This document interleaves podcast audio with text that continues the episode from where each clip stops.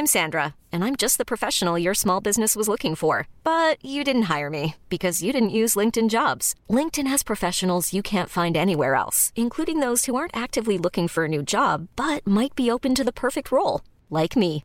In a given month, over 70% of LinkedIn users don't visit other leading job sites. So if you're not looking on LinkedIn, you'll miss out on great candidates like Sandra. Start hiring professionals like a professional. Post your free job on linkedin.com/achieve today. Salut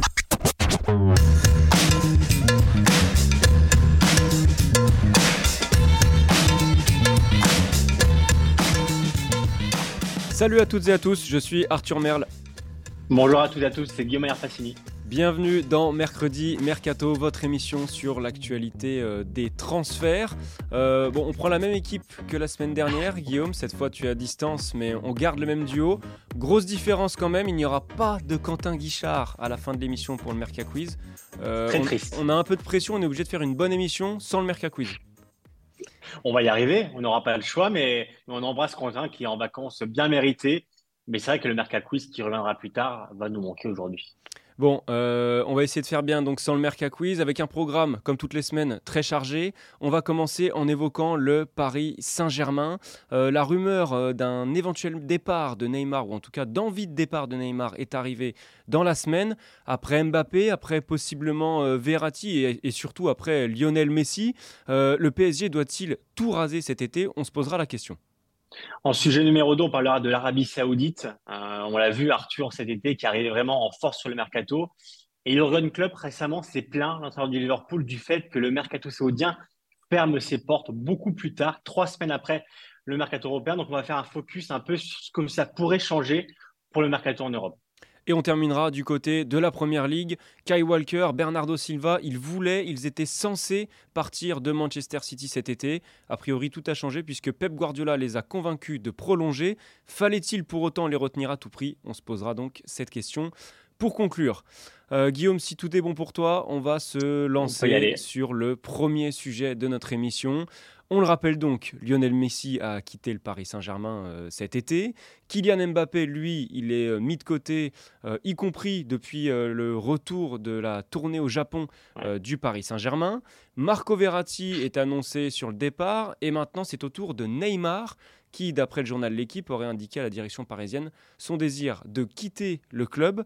Euh, on va commencer donc par une question toute simple, Guillaume. Est-ce que le PSG doit, est-ce que le PSG peut tout raser sur euh, cette fin de mercato? Eh ben, écoute, Arthur, moi, c'est ce que j'allais demander. Est-ce que finalement le PSG peut-il raser? Parce qu'en fait, euh, sur le fait de devoir, on va en parler, mais c'est vrai que, alors on l'a vu, euh, tu l'as dit, Neymar visiblement aimerait euh, quitter le, PSG en, cette fin de mercato, parce qu'on est quand même le, le 9 août, donc ça va arriver très vite, la fin de mercato. Mais en fait, la vraie question pour moi, c'est est-ce qu'il peut? Parce que se séparer d'un joueur comme Neymar, euh, c'est très compliqué au vu des coûts d'une telle opération, parce que le Barça, on le voit, lui aimerait probablement y revenir, mais le Barça euh, aujourd'hui n'a pas les finances pour faire revenir Neymar.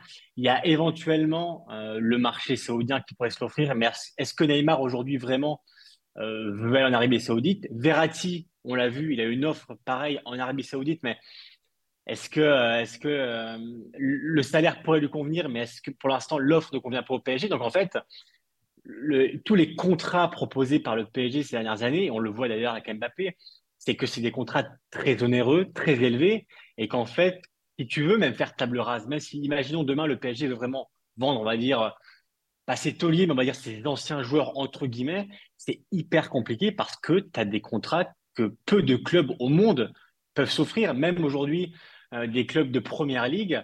Forcément, quand un joueur comme Neymar qui arrive de, bah, de saisons assez compliquées, euh, Arthur, on le voit, il a été souvent blessé. La saison dernière, on n'en parle pas, c'était la même chose. Donc euh, aujourd'hui, vraiment, qui est rémisé sur Neymar avec un transfert, on va dire, évidemment, probablement à plus de 100 millions d'euros, avec un salaire qui dépasserait probablement les 30 millions.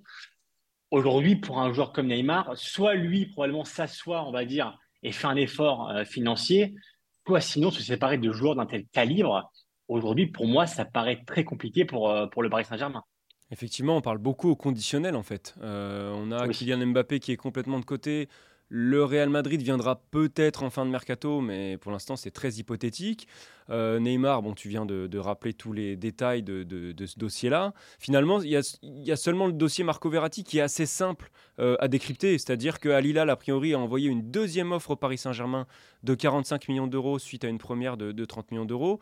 Euh, ça n'a toujours pas l'air de satisfaire la direction parisienne, mais en gros, Verratti, si Al Hilal met le prix suffisant, a priori, lui peut partir.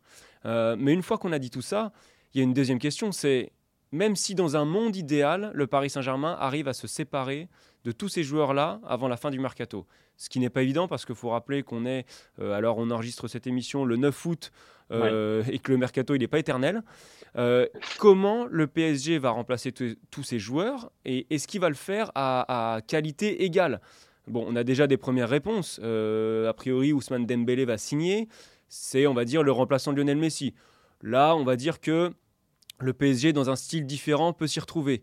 Euh, ensuite, si on pense à Neymar, par contre, euh, qui est son, remplaçant naturel pardon? Est-ce que c'est Marco Asensio? Est-ce que c'est Lee Kang-in? Euh, On ne sait pas trop, et a priori, c'est pas à qualité équivalente. et en pointe, Kylian Mbappé, bon, Gonzalo Ramos est arrivé il y a quelques jours. Euh, en fait, on aurait plutôt eu envie de voir et Ramos et Mbappé, parce que Ramos, c'est un peu le joueur qu'espérait Mbappé à ses côtés pour euh, pouvoir euh, voilà, avoir un, pivot sur lequel s'appuyer. Donc, on vous a fait un visuel sur l'hypothétique 11 du PSG la saison prochaine c'est pas flamboyant sur le papier, en tout cas, c'est pas à la hauteur de ce qu'on peut attendre euh, d'un club comme le PSG. Et on n'a même pas parlé d'un éventuel remplaçant à Marco Verratti, parce que pour moi, ce serait euh, limite le joueur le plus difficile à remplacer euh, dans, toutes ces possibilités-là. encore une fois, il reste peu de temps sur ce mercato. Il faudrait être très inventif, très astucieux pour remplacer tous ces joueurs-là à, valeur égale.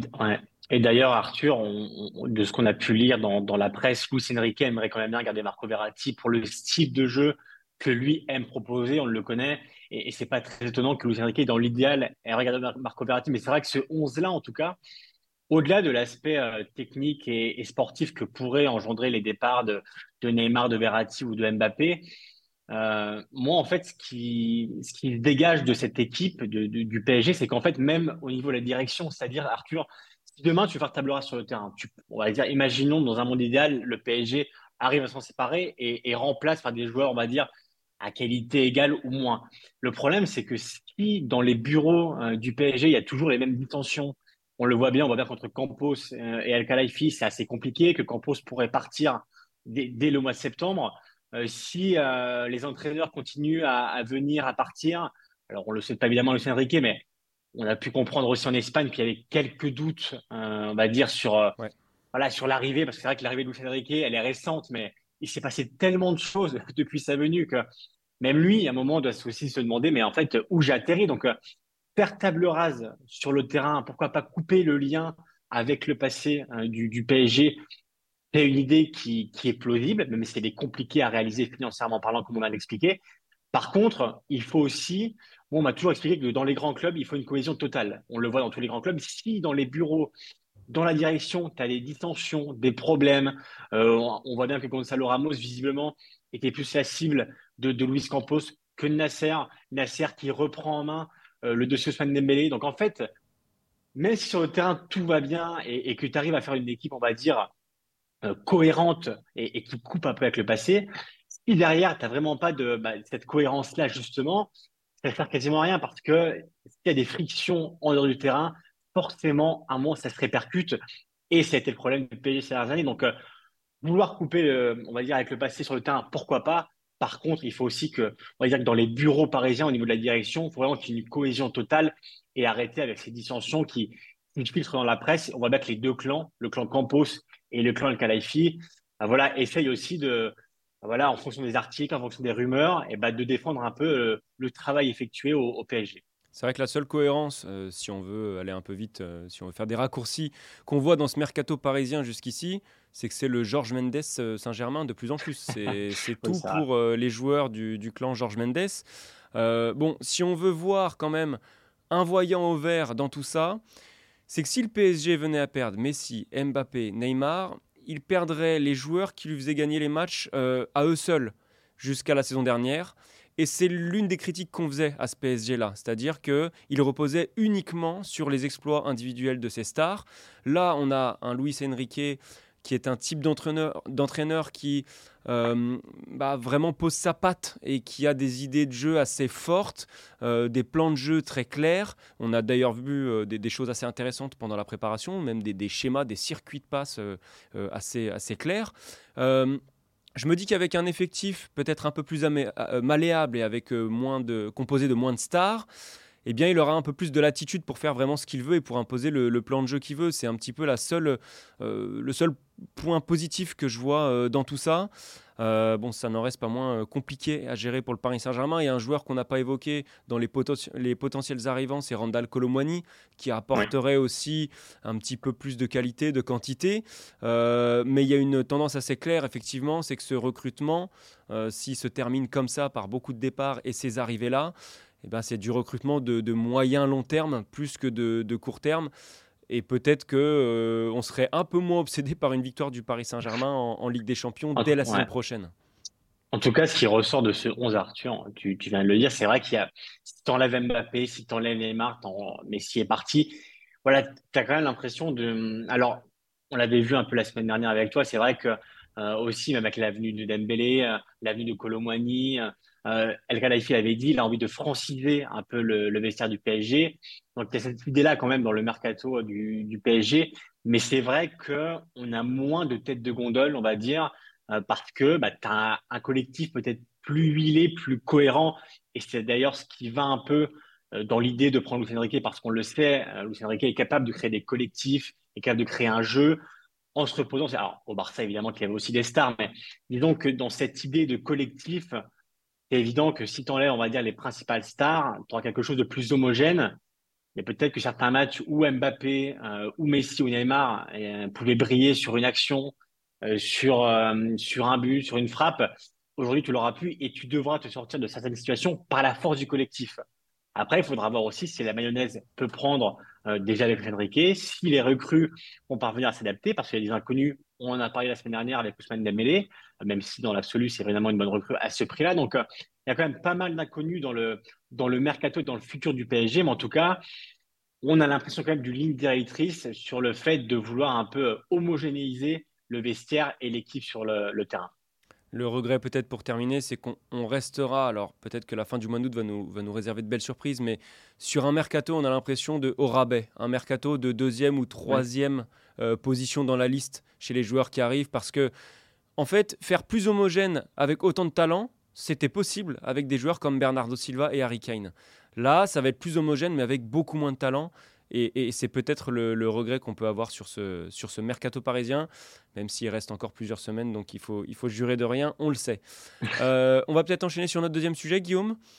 Oui, on va parler de l'Arabie saoudite. Euh, Arthur, on l'a dit dans le sommaire, c'est vrai que tout le monde l'a vu, le mercato saoudien est arrivé en force. On parle tout simplement à Karim Benzema qui est parti, Cristiano Ronaldo qui était parti en, janvier dernier, euh, dernier pardon, Milinkovic Savic euh, qui a récemment signé, N'Golo Kanté. Donc voilà, on va pas refaire la, pléthore de stars qu'il y a dans, dans, le championnat saoudien. Mais en tout cas, la question qu'on va se poser aujourd'hui, Arthur, c'est de savoir la fermeture du marché, on le rappelle, qui est trois semaines plus tard que le mercato européen, Jurgen Klopp l'a souligné, il s'en est plein en conférence de presse en disant bah, en gros, ça peut tout fausser, hein, parce que c'est certain que si demain, un club saoudien vient chercher un joueur, on va dire le, 5 septembre, à un club et que le club ne peut pas le remplacer, forcément, ça peut changer les choses. Mais euh, tout à l'heure, on parlait un peu du cas euh, Arthur Kylian Mbappé. C'est certain que, imaginons, euh, on en parlait tout à l'heure un peu en, off tous les deux, mais si demain, un club saoudien vient proposer, on va dire, une énorme somme au PSG, comme ça a été le cas avec, avec récemment, et un gros salaire à Mbappé qui, lui, on va dire, sera un peu dans une prison dorée au PSG parce que si le PSG refuse de le, faire jouer après la fermeture du mercato, est-ce que Mbappé pourrait céder en disant bon bah finalement c'est peut-être mieux que j'aille jouer en Arabie Saoudite plutôt que de rester un an sur le banc au PSG Donc euh, en fait Jurgen Klopp, pour revenir à, ses propos, se plaint du décalage du fait bah voilà que le mercato en Europe ferme fin août et en, en Arabie Saoudite ça ferme le 20 septembre. Donc est-ce que selon toi ça peut vraiment fausser on va dire, ça peut fausser la donne pour certains grands clubs, parce que moi, le marché saoudien s'attaque à des grands noms. On pense notamment à Victor Osimhen à Naples, qui est en train d'hésiter entre prolonger et peut-être partir en, Arabie Saoudite. Effectivement, tu as, commencé à le dire. En fait, euh, le problème, c'est que ça peut, ça peut fausser les choses à, plusieurs niveaux. Euh, comme tu as commencé à le dire, euh, on va possiblement avoir une razzia sur des clubs qui n'auront plus de réponse après la fermeture du marché. Parce qu'il faut quand même rappeler que ces derniers temps, les derniers mouvements comme ça, après la fermeture des marchés des, principaux championnats européens, ils concernaient plutôt la Russie, la Turquie, qui sont des marchés ou qui, qui, se, qui, qui sont clôturés aux alentours du 14-15 septembre. Là, on a l'Arabie Saoudite le 20 septembre. Et pour rappel, les cinq grands championnats européens, eux, euh, eh bien, ils se terminent le, marché des transferts le 1er septembre, 31 août, 1er septembre. septembre. Euh, donc, on peut avoir un gros décalage à ce niveau-là et on peut avoir des dossiers majeurs, du coup, effectivement, qui se règlent à ce moment-là parce qu'on a plein de dossiers lourds qui sont difficiles à concrétiser cet été, en particulier. Euh, on en a parlé précédemment Neymar, Kylian Mbappé, je pense même à Joao Félix, qui est un joueur qui n'est plus dans les plans de, Diego Simeone, euh, mais qui pour l'instant n'arrive pas à trouver de porte de sortie. Lui, il rêve éventuellement du FC Barcelone. Euh, est-ce que le FC Barcelone rêve de lui, ou en tout cas est-ce qu'il peut euh, se l'offrir? C'est une autre question. Donc tous ces dossiers-là sont des dossiers qui, à défaut de mieux pour les joueurs et les clubs concernés, eh bien, pourront être réglés éventuellement en Arabie Saoudite après le 31 août, même si c'est que pour un an ou deux ans, eh ben, l'Arabie Saoudite va pouvoir euh, régler ces dossiers-là. Donc euh, effectivement, c'est pas interdit de penser. Il y a un monde qui existe où Kylian Mbappé éventuellement ferait un an en Arabie Saoudite plutôt que de ne pas jouer euh, du tout la saison prochaine. Et en fait, ces questions-là qu'on se pose, eh ben, ça suit une logique bah, qui n'en est plus une finalement, parce que c'était assez clair au début la stratégie de l'Arabie Saoudite, ou en tout cas ça nous semblait clair vu de l'extérieur on recrute des grands noms en fin de carrière. On l'a vu avec Karim Benzema. Mais depuis, euh, en quelques semaines, tout s'est euh, dévergondé, j'allais dire. On a des joueurs de plus en plus jeunes qui, rejoignent l'Arabie Saoudite. On pense à Milinkovic-Savic, euh, tu l'as évoqué, Seko Fofana, Ruben Neves, 26 ans, Alan Saint-Maximin, 26 ans, Fabinho, pion essentiel de Liverpool, 29 ans. La liste, elle est non seulement très large, mais elle est très hétérogène. On a des joueurs au top de leur carrière, des joueurs sur la fin de carrière, des jeunes. Euh, on a de tout, il n'y a plus de logique et c'est ce qui est d'autant plus inquiétant, Guillaume. Oui, exactement. Et, tu vois, Arthur, moi j'ai un exemple. Alors tu le sais, j'ai une affection particulière pour l'Italie et pour la Serie A, mais alors ça, c'était pas en Arabie c'était en Turquie euh, l'année dernière. Mais tu vois, par exemple, un peu un cas la Mbappé en Italie, c'était Zagnolo euh, à la Roma, qui a été mis de côté par la Roma fin août parce que lui voulait partir en Italie mais voilà, il n'y a pas eu d'accord avec d'autres clubs. Et finalement, il s'est retrouvé le 1er septembre mis à l'écart de son club, ce qui pourrait arriver évidemment avec Kylian Mbappé. La Roma qui voulait plus le faire jouer. Et du coup, Zaniolo, à la fin, qu'est-ce qu'il a fait? Il est parti en Turquie. Euh, parce que bah voilà, il voulait pas perdre du temps de jeu, il voulait jouer. Après, c'est aussi la sélection à côté. Il y a la sélection italienne pour Zaniolo et la sélection française pour Mbappé. Mais malin, euh, Zaniolo, comme pourrait le faire Kylian, c'est de mettre une clause. Alors, Zaniolo, c'est 30 millions d'euros pour revenir dès cet été euh, en Europe et en Italie. Donc, euh, c'est vrai que ça pourrait on va dire, entre guillemets, le bon compromis. Alors, on va voir si le Real Madrid, euh, d'ici fin août, début septembre, va bouger pour Mbappé. Il semble quand même le cas, mais encore faudra-t-il satisfaire la, la, demande du PSG, satisfaire la demande de Mbappé, parce qu'on sait que Mbappé fait une grosse prime à la signature s'il est signé libre l'année prochaine. Donc, il y a encore plein de, de, facteurs, on va dire, à régler dans le, dans le dossier Mbappé si le Real, Madrid venait à la charge. Mais c'est certain que, que le marché saoudien, en tout cas, peut fausser un peu les choses en Europe parce que si Mbappé venait à partir, on va dire, le, le 10 septembre, par exemple, en Arabie Saoudite, bah, que ferait le PSG euh, Tu n'aurais pas le choix parce que tu ne peux pas recruter derrière. Tu voulais trouver une solution interne, on va dire, pour le remplacer. Euh, ou alors tu prévois de recruter des joueurs en amont, comme c'est un peu le cas maintenant. Mais ce que laisse filtrer Paris euh, en coulisses, c'est quand même que le cas Mbappé euh, bah, fait stagner plusieurs autres dossiers parce que bah, forcément, si Mbappé s'en va, ça change quand même tout sur le mercato. Donc, en fait, le, le fait que le, le, mercato saoudien ferme ses portes, on va dire, une vingtaine de jours après le mercato européen, bah, ça fait que, les, que tous les clubs, et notamment les grands clubs, tu l'as dit, parce que le, le marché saoudien s'attaque aux grands joueurs et tout le monde vacille forcément face aux offres qui sont faites, bah, ça fait que les grands clubs, aujourd'hui, et bah, jusqu'au 20 septembre, bah, ils vont pas être tranquilles parce que clairement, euh, ta star, euh, ton attaquant, ton buteur peut partir à tout moment, euh, même une fois le marché clos en Arabie Saoudite. Donc on peut comprendre quand même la colère ou l'inquiétude plutôt de Jürgen Klopp. Thomas Tuchel aussi au Bayern Munich s'en est plein en disant mais qu'est-ce qui va se passer si, un, de mes joueurs part d'ici au mois de septembre en Arabie Saoudite Moi, comment je fais derrière? Donc, c'est une inquiétude quand même qui est légitime parce qu'aujourd'hui, le marché saoudien, tu l'as dit, il n'y a plus de limite et s'attaque à tous les joueurs et, tous les profils. Donc aujourd'hui, n'importe quel club n'est pas à l'abri. Ce qui est intéressant sur, pour rebondir sur Thomas Tuchel, c'est que lui compare le championnat saoudien à ce qui se passait avec la Chine il y a quelques années. Mais pour moi, c'est absolument incomparable parce qu'en fait, là, euh, bon, la Chine, c'était quelques joueurs partis par là. Je me souviens notamment de Oscar, le joueur de Chelsea. Euh, mais l'Arabie saoudite est en train de, poser les bases non seulement d'un projet euh, attractif, mais d'un projet attractif sur la durée et d'un projet durable euh, en soi. C'est-à-dire que, bon, on a parlé des conditions financières, il y a des conditions de vie aussi qui, peuvent être attractives, mais c'est surtout qu'aujourd'hui, alors autant Karim Benzema a rejoint s'est offert un contrat en or contre un gros chèque à un moment où il n'y avait personne du côté de Al pardon. Aujourd'hui, un joueur qui est approché par Al il ne rejoint pas seulement un beau cadre de vie et un gros salaire. Il a Karim Benzema qui l'attend, N'Golo Kanté. Et en fait, ça ne peut être que exponentiel. Et, c'est aussi pour ça, j'allais dire qu'on s'inquiète, mais nous, on n'a pas à s'inquiéter, en fait, parce que le football, il va évoluer comme il va évoluer. Mais que les, que les championnats européens s'inquiètent, je le comprends, parce qu'on est sur quelque chose qu'on n'a jamais vu en termes de concurrence et, qui, semble-t-il, n'a aucune limite. Donc, ça va être très intéressant à analyser. Et Arthur, on le sait, pour aller dans ton sens, que les joueurs en soi se parlent beaucoup.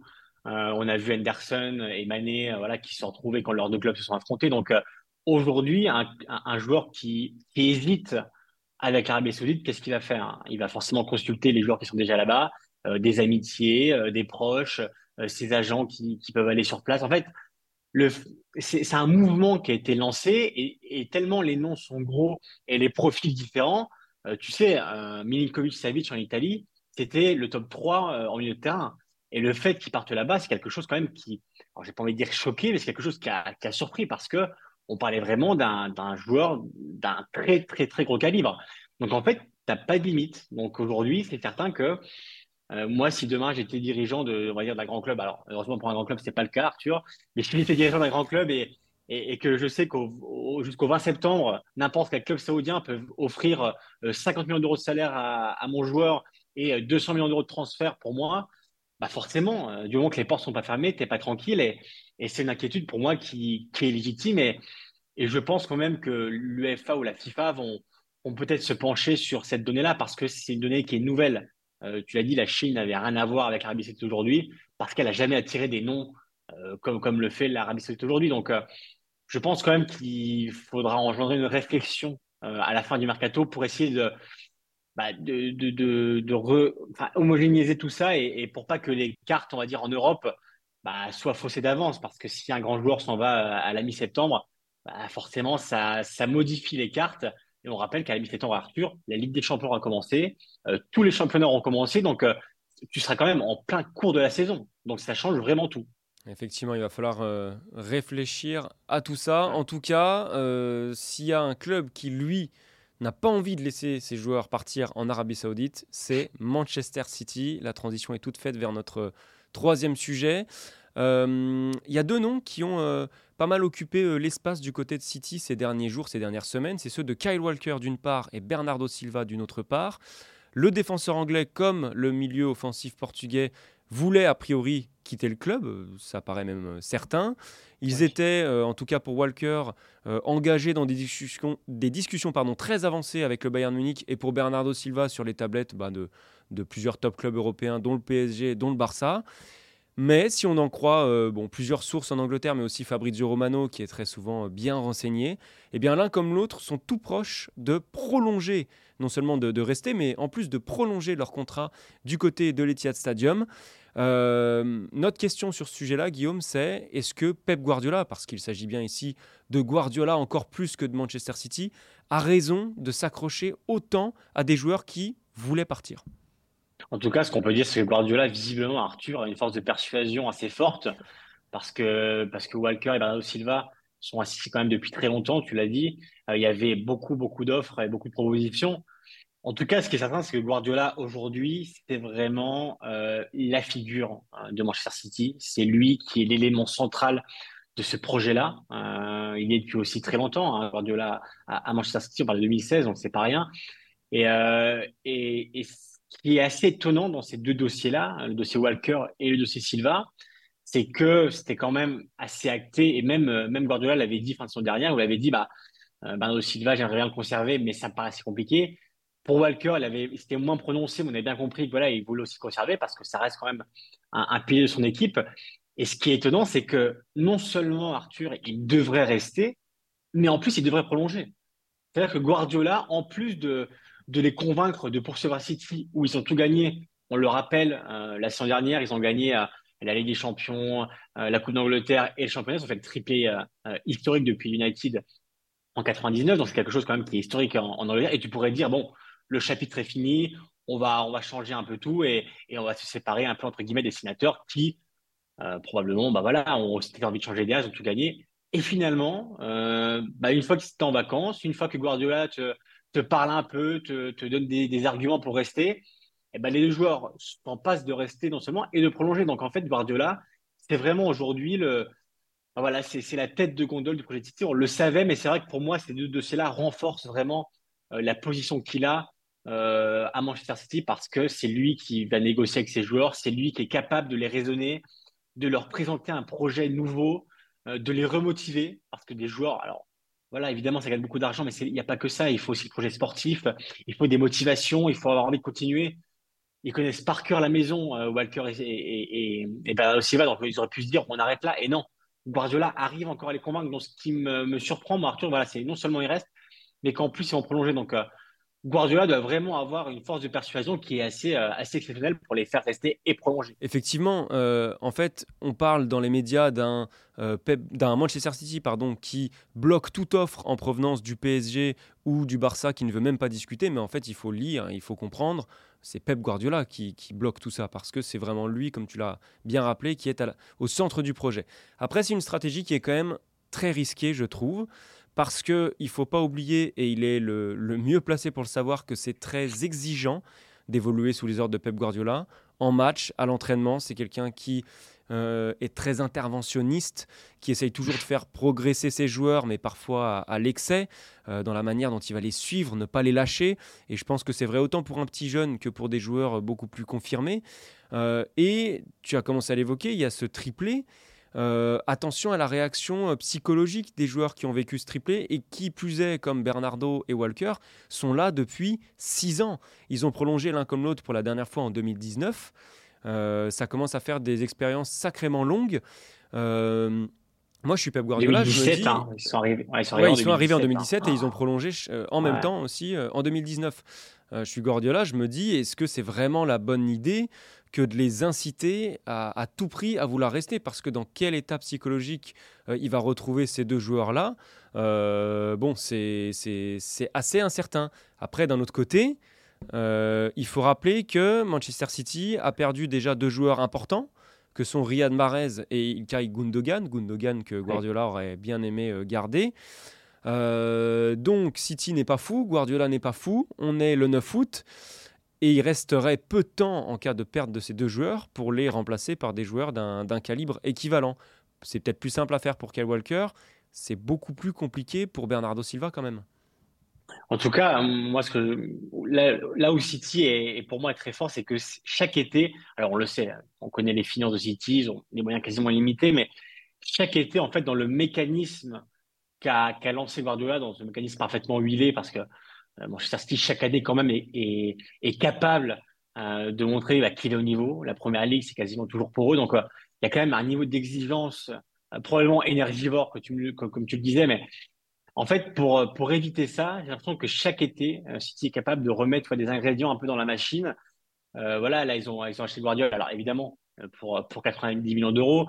Kovacic qui arrive au milieu de terrain. Donc, si tu veux, tu vois, c'est quelques ajustements à chaque fois euh, en gardant une colonne vertébrale solide, des bases qui le sont tout autant, et en rajoutant, on va dire, des pièces dans la machine pour, voilà, pour rafraîchir un peu l'effectif, pour rafraîchir l'équipe, pour donner des nouvelles motivations aussi, plus de concurrence. Donc, euh, je pense que, que, Guardiola et City sont très forts dans cet équilibre entre concurrence et maintien euh, de l'effectif actuel. Donc, un joueur comme Gundogan, par exemple, lui, m'avait l'air assez convaincu de, partir et, il l'avait dit publiquement. Et, et, voilà, il y a pas eu beaucoup de, suspense lors de son départ au Barça. Mais en tout cas, on voyait bien que Bernardo Silva et Walker, voilà, c'était un peu plus un peu plus euh, compliqué, un peu plus faiblard. Ils avaient envie de partir, mais pas vraiment. Bah, donc, euh. Et puis on parle presque d'une trahison dans le cas Walker, euh, alors toute proportion gardée, mais pour le, Bayern Munich, parce qu'a priori les discussions elles étaient vraiment très très avancées. Et Bernardo Silva, je crois que c'est après la finale de la Ligue des Champions, il était quand même très ambigu, pour ne pas dire explicite sur, sur ses envies. Donc c'est d'autant plus étonnant. Après, il y a une certitude. C'est là qu'il faut, ouais. C'est là qu'il faut Guardiola. C'est là, là que Guardiola est très fort d'une part, et c'est aussi là qu'on se rend compte que s'il y a bien une chose dont Manchester City n'a pas besoin, c'est d'argent. C'est-à-dire qu'ils n'auront jamais la pression de oui, il faut vendre pour pouvoir acheter. Non, là, il n'y a eu euh, aucune rentrée d'argent majeure, même si c'est pas rien, hein, l'argent récupéré sur Riyad Mahrez. Et pourtant, ça ne les a pas empêchés d'aller claquer 90 euh, millions d'euros pour, euh, pour attirer Guardiola. Donc, effectivement, une mécanique très bien huilée. Et aussi, Arthur, en fait, tu vois, aussi, recruter des nouveaux joueurs pour Guardiola, on le sait, ses principes, ses concepts, ses dogmes, à chaque fois recruter un nouveau joueur, euh, confirmé ou non, c'est souvent le cas quand même à City, c'est quand même à chaque fois euh, devoir lui réinculquer euh, bah, le, projet de jeu de Manchester City, ce que veut proposer Guardiola. Donc en fait, c'est un travail quand même qui prend du temps.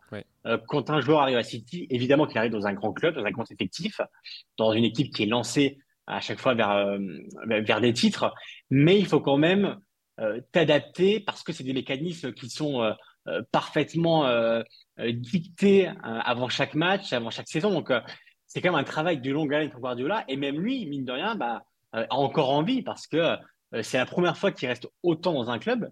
au Barça, au Bayern, il n'était pas du tout resté aussi longtemps. Donc, même pour lui, recommencer chaque saison avec des nouveaux joueurs, c'est quelque chose quand même qui lui prendrait beaucoup de temps. Là, il est capable de garder une base très solide, on le voit. On sait aussi que les joueurs qui restent, les tauliers, les sénateurs, sont capables de transmettre euh, bah, aux, nos arrivants. On l'a vu avec Grealish, hein. Grealish a eu du mal à s'adapter et qui au final quand même euh, a très bien fini euh, sa saison et qui est devenu un titulaire indiscutable de, City. Donc il y a vraiment cet équilibre entre anciens joueurs, sénateurs, nouveaux joueurs et le liant de tout ça pour moi, c'est Pep Guardiola et, et c'est pas pour rien que bah, la, saison dernière, on l'a dit, ils ont tout gagné. Et, ça continue avec, comme, je te l'ai dit, des petites retouches chaque été qui fonctionnent. Effectivement, on est sur une ligne directrice, une ligne de conduite euh, et une stratégie qui est bien différente de ce qu'on a évoqué au début de cette émission avec le Paris Saint-Germain. Guillaume, je pense qu'on va pouvoir euh, conclure là-dessus. Malheureusement, il n'y aura pas de, de, Merca Quiz pour venir pimenter cette fin d'émission. Quentin, si je dis pas de bêtises, sera de retour de vacances euh, dans deux semaines, donc il faudra encore un petit peu de patience pour retrouver le Merca Quiz. Le petit rappel qu'on n'a pas fait en début d'émission, mais qu'on va pas oublier deux fois, c'est que euh, Mercredi Mercato est à retrouver sur toutes les bonnes plateformes de podcast. Euh, il suffit pour ça de taper Eurosport Football Club. Et puis bien sûr, comme chaque semaine, vous aurez les meilleurs moments de l'émission euh, sur eurosport.fr en vidéo, en petite pastille vidéo de quelques minutes. Guillaume, merci beaucoup d'avoir été là avec moi encore eh une ben, fois. Merci à toi, Arthur. Écoute, c'était deux émissions hein, qui, je l'espère, ont été bonnes. On, a remplacé les, les, titulaires au pied levé, exactement, les tauliers au pied levé qui, qui se reposent. Mais voilà, euh, on espère être confirmé pour la saison prochaine pour se revoir dans, dans mercredi mercato. Mais en tout cas, voilà, c'est un plaisir de travailler avec euh, toi. Nous aussi, on essaye de gérer au mieux notre période euh, des transferts et de, se vendre au mieux. Hein. on n'oublie pas non plus de remercier Simon Farvac à la réalisation et puis Marco Popovic pour tous les graphique. Euh, merci à vous aussi, amis auditeurs, de nous avoir écoutés. Et on se retrouve la semaine prochaine pour un nouveau mercredi Mercato. Salut à tous.